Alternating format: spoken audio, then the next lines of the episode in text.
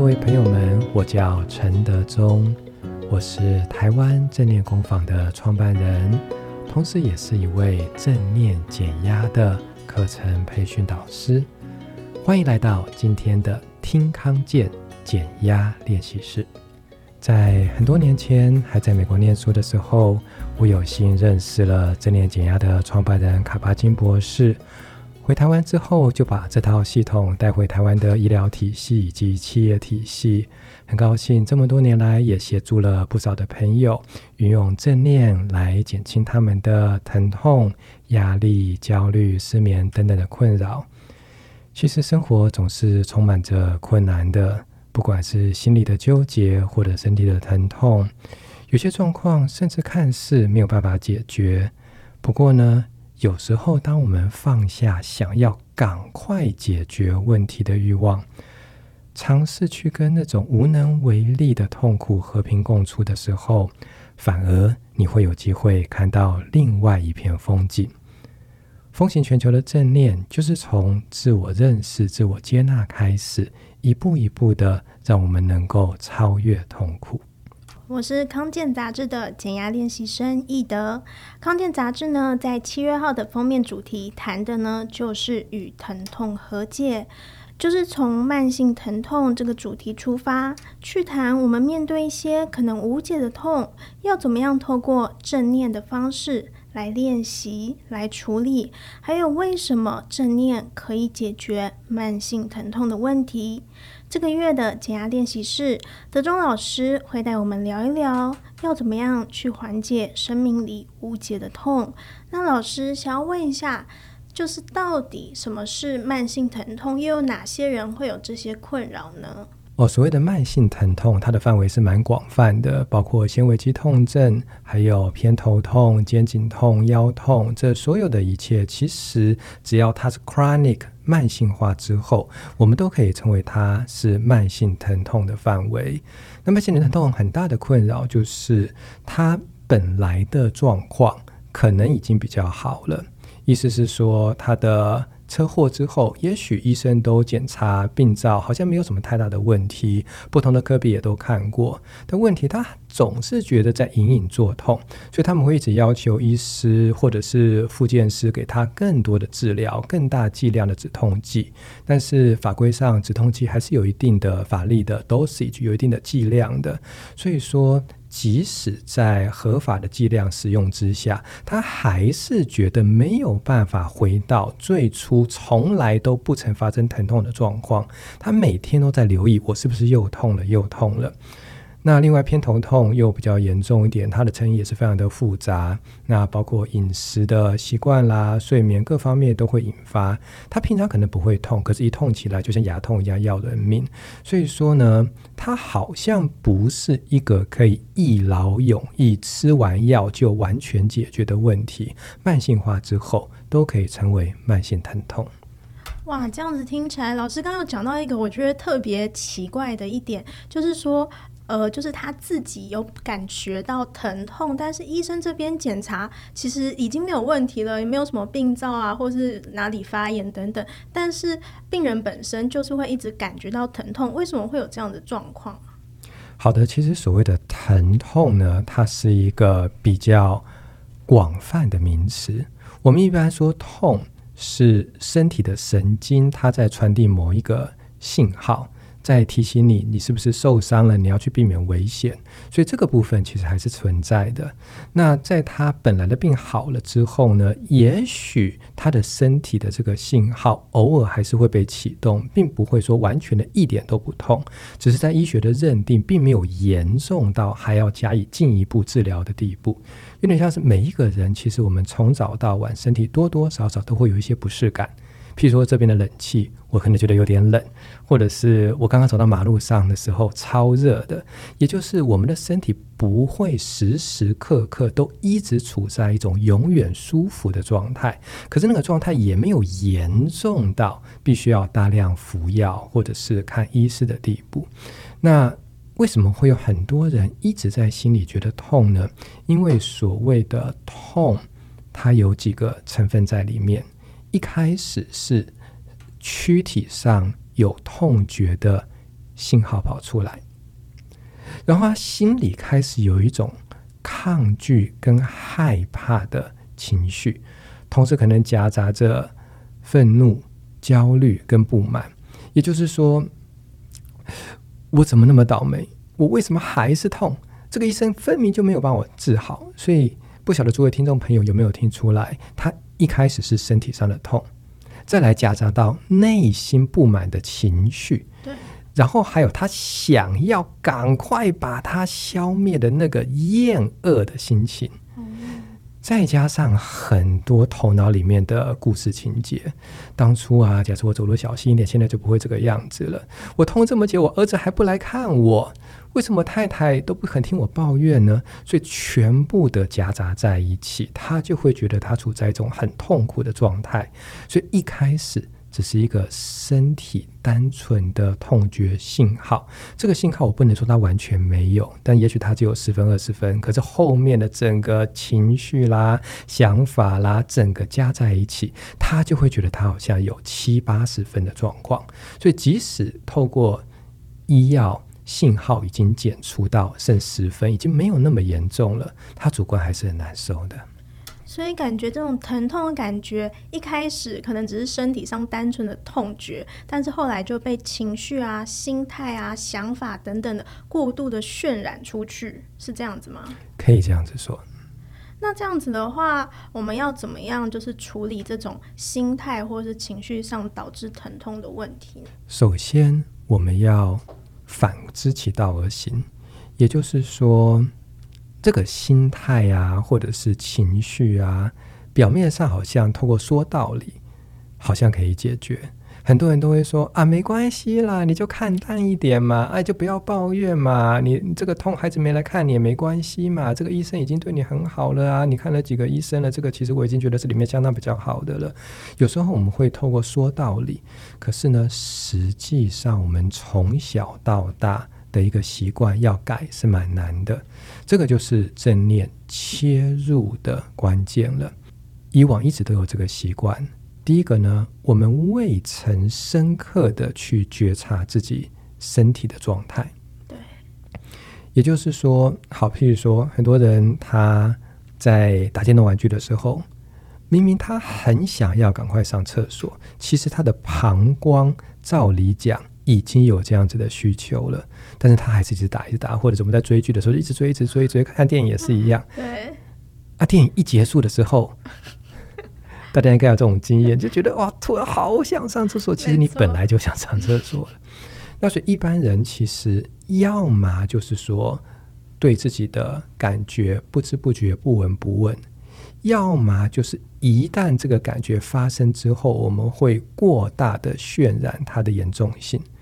那正念的特性，它其实并不是说我们不要去觉察疼痛，但是也不要过度的去渲染疼痛。我们的练习是客观如实的观察它，也就像这里的定义，它是一种开放的、含容的、非评判的觉察。是情绪糟，不是我很糟。是这个膝盖它有点不舒服，不是我承得中很痛苦，所以它的巧妙之处呢，就像刚刚一德说的，我们要怎么样子解脱这个内在的回圈呢？反而第一个我们要发展觉察力，而且这个觉察力是单纯对身体痛觉信号的觉察力，不带有渲染。我想到有个故事，其实。我现在在台湾推广的这一套正念减压，英文叫做 MBSR，它的全名是 Mindfulness Based Stress Reduction，就是以 Mindfulness，Mindfulness 现在台湾大部分人是翻译成正念。以正念为基础的 stress reduction，也就是减少压力的方法，这个易德应该都有上过相关的课程，也是我们一个非常标准的学生哈。之前康健也都有很多相关的报道，关于正念的定义啦、正念的理论啦，听众们有兴趣的话，都可以去查之前康健的一些相关的记录。那我现在想要去跟大家讲一讲当时的一个秘辛哦，秘辛是的，到底。发生了什么事？在一九七九年，现在正念减压已经全世界无数个国家都在做。像我那时候在美国受训的时候，跟我最麻吉，常常跟我同一组演练的是一个挪威的老师，所以他就在挪威用挪威当地的语言去教 MBSR。那我是用中文在教，韩国的老师用韩文在教，德国的老师用德文在教。它已经是一个风行世界四十多年来一个标准的八周的 program。那它怎么来的呢？其实是在一九七九年的时候，那个时候麻州大学医学院的附设医院还是一个比较新的医院，在这个新的医院里边，很多的医师他们很有兴趣，希望尝试各种。新的方法来去补足传统医药的不足。当时他们做了一个小小的院内的调查，针对的群体就是我们今天的主题 chronic pain 慢性疼痛。那这个故事呢，我相信康健的袁林啦，还有总编啦，这次到美国的麻州去采访卡巴金博士，他也许也有跟大家说明四十多年前的这个经过。但是它背后的成因，是因为他们研究发现，这一大群 chronic pain 的病人们，透过了麻醉剂的治疗之后，我下面说的统计数只是大约了，大约有百分之三十的病人，他的疼痛完全消失了，完全消失，对，这么神奇，所以。吗啡还是蛮有用，但是前提是在那个合法的剂量之下了。那确实有些人觉得，哎，他 OK 啦，就好像不曾得到疼痛一样的。那有百分之四十左右的人觉得局部的缓解，就像我们一开始说的，他可能还是有一些疼痛，但是还 OK。嗯，那一德还剩下多少？嗯，我吗？一一百减三十减四十。剩下三十，yes，还好数学有过关。那这三十趴的人呢？他们觉得不管医师开了多少的止痛药啦、麻醉剂啦，对他们来说好像根本没有效果。他们每天还是处在疼痛当中。那由于院内的这个调查，他们觉得好吧，死马当活马医。嗯，这群。最难搞的，也就是因为通常这一群人就是抱怨最多，医生没有给我好好看，为什么你们没有好好的把我想要达到的期望达到？就是最难搞的这一批人呢。当时在医院里面，他们有一个研究单位，那卡巴金老师是分子生物学的博士后，后来变成研究员。那他除了本身 molecular biology 分子生物学的一个专长之外，他还有另外在东方学习了大概十多年的。他那个时候三十五岁，他二十二岁开始学习东方的 meditation，也就是冥想啦、静心这样子的概念。他学了很久。那医院知道这件事情，他想说，嗯，这个人呢，好像会一些我们西方人不会的东西。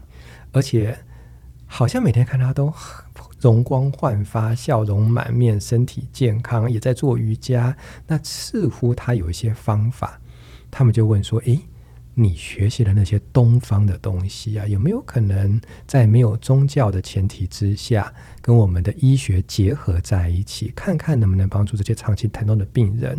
反正死马当活马医嘛，你就试试看。试试看 对啊，反正这边该试的都试了，也没办法了。对，那你就来 give it a try。嗯。而且当时呢，他们就是在很多的内科的医师。那个时候，他们的思想其实蛮先进的。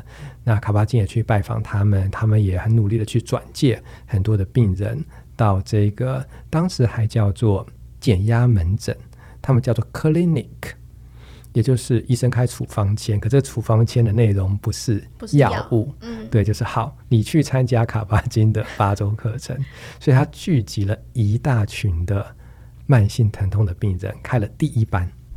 开始的时候。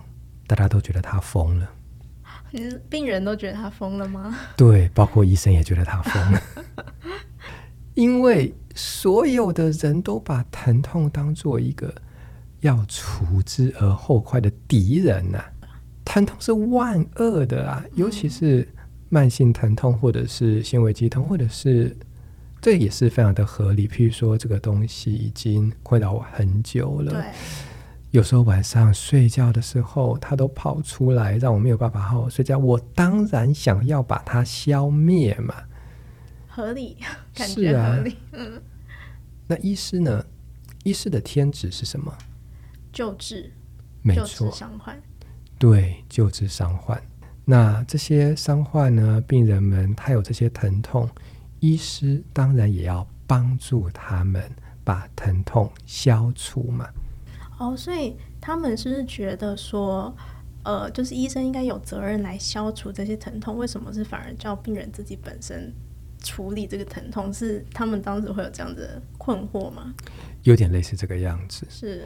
因为正念减压的很大的精神就是卡巴金曾经说过：“You are your own physician。”甚至有一本书就叫做《Mind's Own Physician》，Mind 心自己的医师。我们蛮多的人，我们都觉得疾病治疗是医师的责任。我到诊间，我就像是一个无辜的受害者，是你医师、医护人员，你们要为我负责。诶，这个护理师，你给给我打针打好；医师，你要把我的病治好。好像我们的健康是由另外一个人在决定的。嗯。那所以，像康健最近推的 Holistic Health，意思就是说，其实我会生病，我会健康，决定的因素太多了。你到底每天吃什么东西呀？对。你每天几点睡觉？你有没有在运动？这个明明就是会影响你健康的原因嘛。那这我们很多人都会说，这是另一个代际哦，你们要把我病治好，我这个疼痛我很倒霉，我很衰，你赶快把我用好，所以都觉得那是医生的责任，而且他们都把疼痛当做万恶的敌人，一痛就眉头一皱，而且我刚刚嘴巴有个声音，我们常常一有一点点不舒服，我们就眉头一皱，就是现在是因为我在录 Podcast，所以听众可能看不到我的表情，但是。很多人表情都很厌恶、很嫌恶，就是一点点不舒服就想赶快把他赶跑。对，老师刚刚是皱着眉头、嗯，很痛苦的表情。是的，是的，不过有点丑，最好不要拍起来。所以你看，为什么有些服务业有时候会说啊，台湾很多的奥客很难伺候啊？就是到那边都他觉得一切都要顺心如意，有一点点的不满意，他眉头一皱，就好像觉得。我所有的一切都必须要完全舒服才行。到医院，像现在有一些呃，当然少数啦，大部分的病人都还是非常的配合的。那当然有少数让医师蛮痛痛的病人，就是觉得把医院当做逛百货公司，然 后把医疗体系当做服务业，你们要把我服务得好好的。背后还有一个，我刚为什么说很多人一不舒服就很想要把那个不舒服赶跑。那为什么大家觉得卡巴金疯了？因为卡巴金做一个练习叫做身体扫描。我们今天也会带带大家做很简短的身体扫描。虽然完整身体扫描肯定要做四十分钟，我们一集才三十分钟，所以我待会只会带个两三分钟的简短版。但当时呢，这个叫做 Body Scan 的练习，卡巴金要求他的这些学员们静下心来，把注意力放在。身体的各个位置，包括疼痛的那个地方，所以他们觉得这是要去除的东西，他们连看都不想看，感觉都不想感觉，你还要我去面对它，感觉它，Are you crazy？感觉越感觉就会越痛的感觉。对，普通人都会有这样子的预设，嗯、他们。就是想要把他赶跑嘛？你怎么要我去面对呢？哪有这回事啊？你这个人脑袋有病啊！可是八周之后，反而他们所有的量表的结果呢，发现疼痛指数都大幅度的好转，大幅度的下降。对，因为他用的是跟一般人尝试。完全相反的一套做法，没错。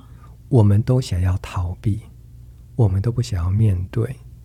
其实这个跟生活中的压力是一样的。像有时候，我不晓得大家有没有一种经验，譬如说你有一个很大的专案，那必须要在什么时候之前完成，那你觉得哇，好烦哦。所以你就开始逃避，也许开始划手机啦，看看短影音啦，或者是打打游戏啦，或者晚上不睡觉。你明明知道第二天早上有重要的会议要开。没错，你明明觉得我不能再这样子下去了，可是你手就是停不下来，没有办法控制自己。真的，真的，我想这个十个现代人应该至少五个，可能应该还超过，都是这个样子。是，所以我不知道听众朋友有没有这个经验，就是逃避、抗拒。外在压力的时候，在那一刻，你的内心是充满着悔恨、自责。你知道不能这个样子下去，可是你还是处在那个地方出不来。那种情况的内在的快乐指数是最低的，你对自己非常的没有自信，然后对自己非常的不可原谅。可是你还是没有办法走出这样子的循环。那什么时候是你开始有种释放的感觉，你真的面对它，接受它。好，我准备好了。譬如说，我有这个专案，假设有五个小项目，我开始打开第一个项目，我就是去面对你，执行你。我不晓得我做得完做不完，可是我已经开始做了。当你开始面对它，迎向它，跟它和平共处的时候，其实你已经解决一半的问题了。大家应该都知道，跑步最困难的。不是最后一步，是第一步，就是你要去健身房要去运动的，最困难的呢是你走出家里的那一步。你到了那边反而举举得起来举不起来，那个都是后面的事情。可是你愿意从沙发里站起来，开始行动，开始面对。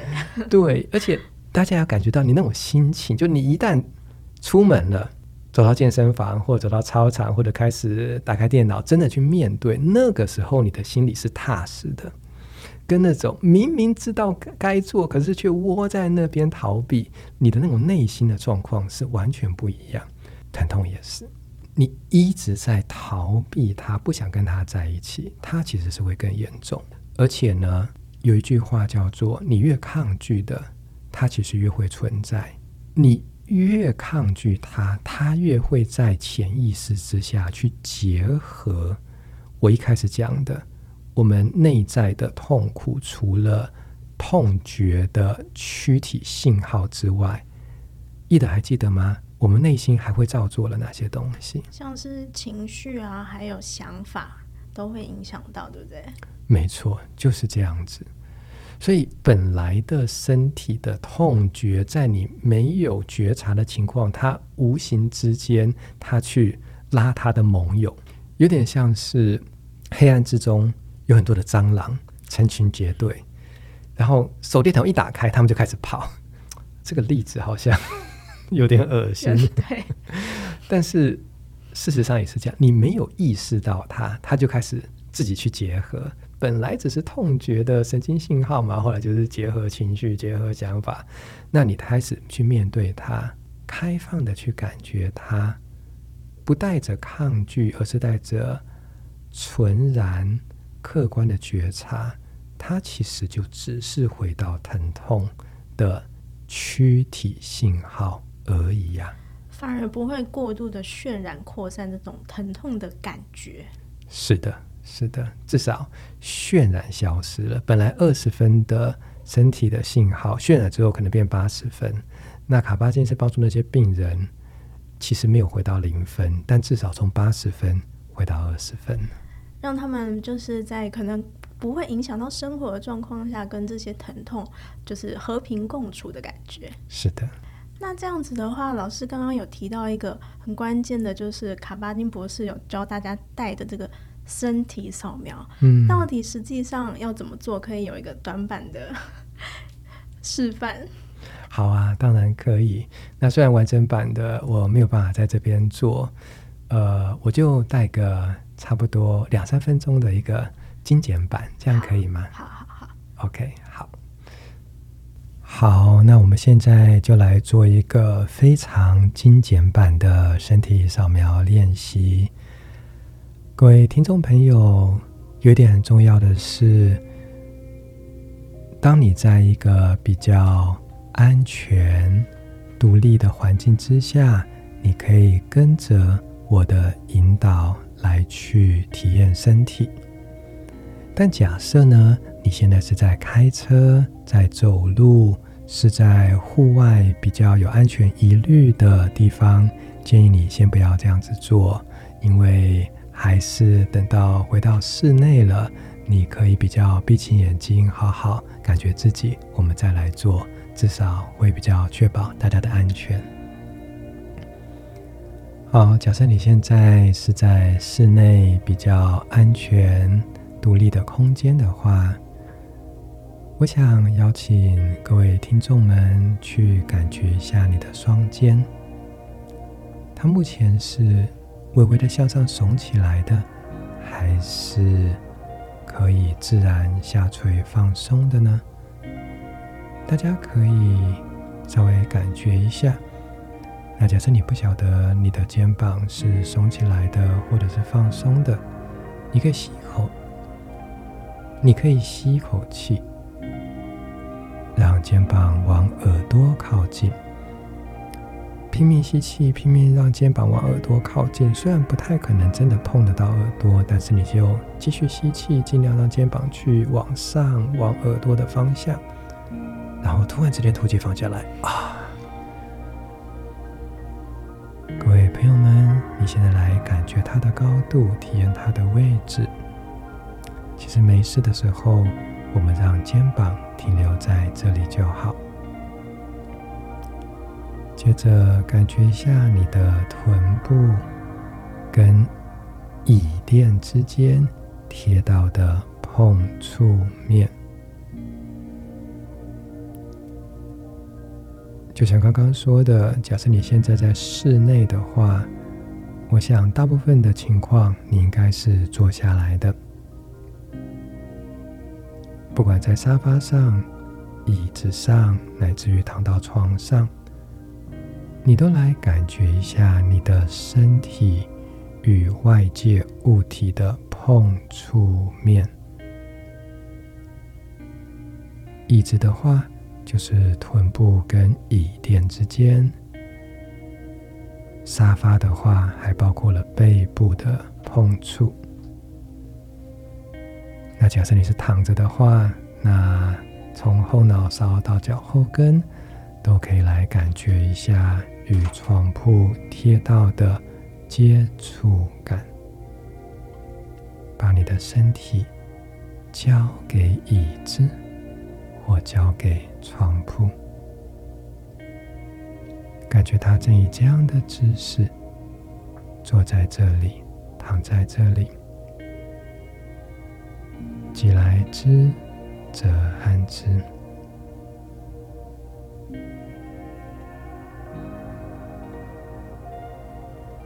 所谓的身体扫描，最最重要的是带着温柔的态度。来感觉你自己，不管是舒服的还是不舒服的，我们都开放、接纳跟允许。首先深呼吸一口，感觉鼻孔里面的风正在进跟出。你来感觉一下，当吐气的时候，鼻孔里面的风。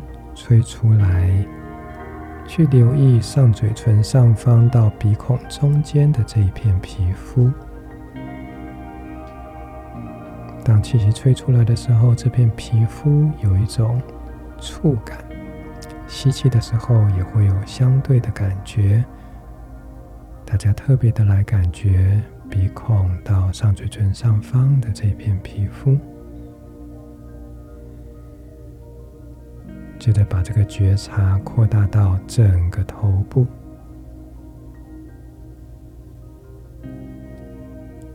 开放的允许任何的感觉，我们 OK 的，那就是一个感觉罢了。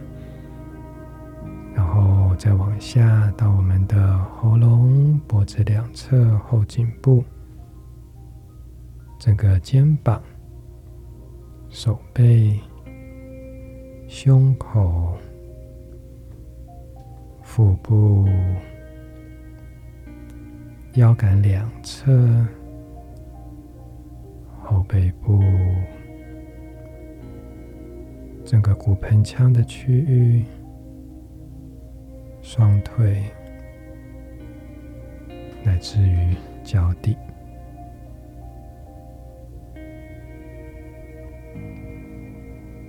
感觉你的身体正以这样的姿势坐在这里，让你的心回到身体里。也许某一个部位正在隐隐作痛，是它很痛，不是我很糟糕。整个身体，而不被局部所占据。保持着开放、涵容跟允许。是的，有一些不舒服，那也就是一些不舒服喽。没事的，我很好，我很安全。有一些不舒服，那也是我们整体的一部分了。就在当下，就在此时此刻，回到呼吸，跟整个身体在一起。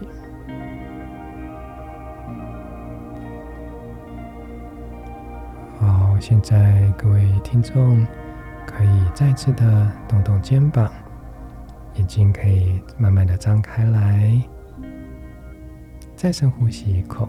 请记得，现在的这口呼吸又是新的开始了。那非常感谢德州老师带领我们的身体扫描练习，回去呢可以多多的练习。那今天的解压练习室就到这边，我们下周再见。下周见。